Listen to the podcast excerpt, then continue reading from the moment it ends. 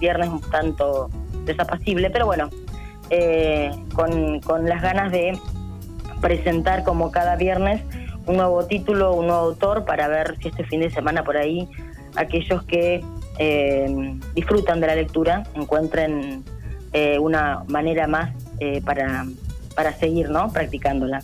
Exactamente, así que hay un recomendado, un autor, un libro para hoy.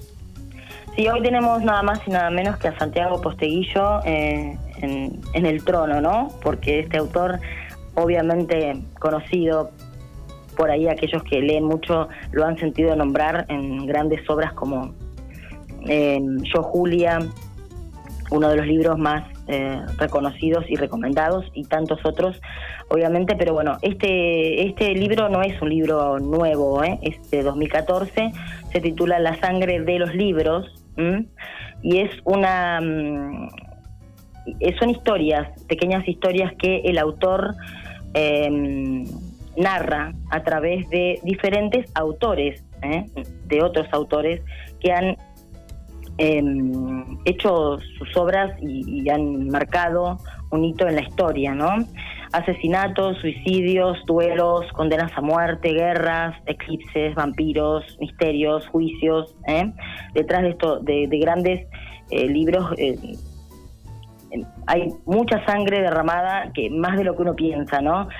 Pero bueno, el título no, se, no solamente se quiere decir la sangre derramada, la sangre de, que se puede derramar de una persona, ¿no? Sino que esta sangre negra, que es la tinta que eh, se diluye, ¿no? Que se, se magnifica a través de las páginas de los libros y que cada autor ¿eh? Em, va esparciendo a través de la historia, porque aquí tenemos eh, muchos, eh, muchas historias contadas, narradas a través de sucesos que realmente a veces por ahí pasamos desapercibidos, no, como que no nos eh, o, no nos detenemos a contemplar que por ahí este autor en particular pudo haber vivido semejante experiencia o por qué, ¿no? Pudo haber sucedido tal o cual cosa. Así que por ahí las preguntas de, de, que podría uno no eh, surgir es por qué Pushkin murió en un duelo. Es cierto que se han hallado pruebas de la reencarnación de Shakespeare. ¿Sabías que Pessoa tuvo dificultades para encontrar editor?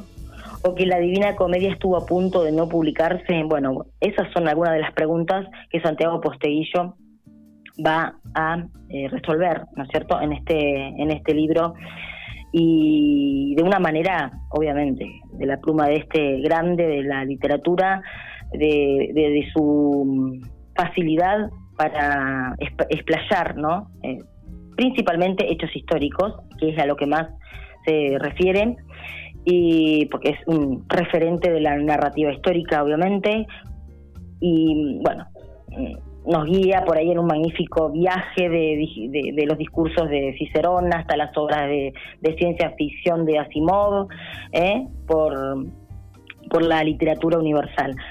Eh, muy puntual y muy preciso porque son historias, eh, son 30 historias que se van desarrollando en estas 200 eh, y pico de páginas de este libro.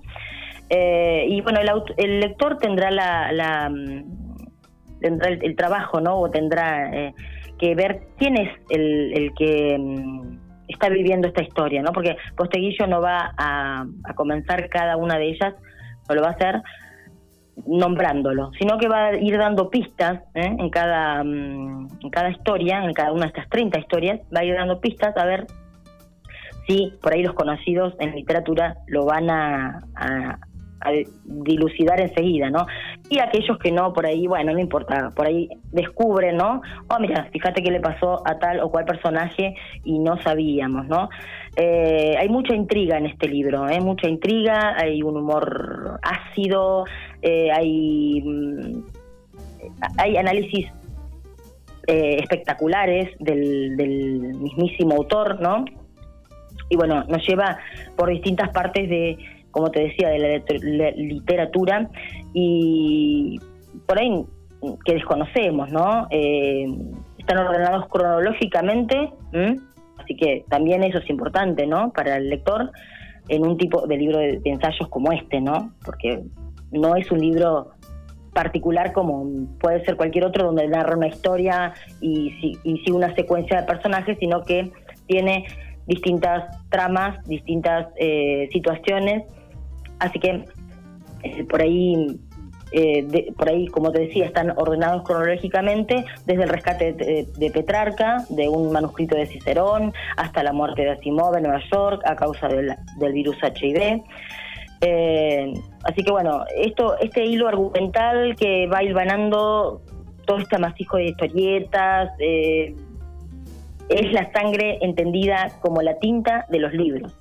Es esa sangre negra de los escritores esparcida de forma silenciosa por entre las líneas de sus libros. Bueno, em, hay un montón de historias que por ahí desconocemos. Aquí en este libro vamos a encontrar a, escritores como, bueno, Virgilio, Séneca, López de Vega, Quevedo, Calderón de la Barca, Víctor Hugo, eh, Voltaire, Emily Dickinson, Becker, Stevenson, Agatha Christie, así que imponente lo que ha hecho Posteguillo. Eh, ha recabado información, obviamente con su experiencia como historiador. Y bueno, por ahí dice Posteguillo eh, en un mensaje que deja que no, a él no deja de sorprenderle cómo con frecuencia la literatura se adelanta a la realidad de manera misteriosa, porque tiene mucho también de misterio, como te decía, de intriga, de miedos, de, dificultades, porque todos estos autores, además de ser famosísimos, además de haber tenido una historia en, la historia misma, ¿no? Han pasado y han vivido momentos como cualquier otro ser humano mortal, ¿no? Han vivido miedos, han vivido enfermedades, han padecido eh, desamores, eh, crueldades, guerras. Entonces, aquí vamos a conocerlos un poquito más, vamos a, a, ver, ¿no? De qué, de qué están hechos, cómo pasaron estas eh, dificultades en su vida. por eso por ahí dice, la sangre de los libros no es roja ni azul, sino negra, porque así es como han quedado impresas en nuestra memoria las historias de quienes la han derramado o perdido por ellas. Recomendadísimo este libro de Santiago Posteguillo, que también tiene títulos eh, realmente impresionantes, eh, En busca de la tumba del, de Trajano, El séptimo círculo del infierno es otro, Africanus, el hijo, el hijo del cónsul, Roma, soy yo, yo Julia, Circo Máximo, y bueno, eh, uno anterior a este es la novela en que, la noche en que Frankenstein leyó El Quijote, que por ahí algunos dicen que por ahí podría ser una continuidad este libro, ¿no? De esta última, la noche que Frankenstein leyó El Quijote, porque por ahí tiene alguna particularidad un libro con el otro, pero muchos, muchas críticas han dicho que eh, este último remarca más el estilo y la pluma de posteguillo, ya con un poquito más de, de certezas, con un poquito más de experiencia.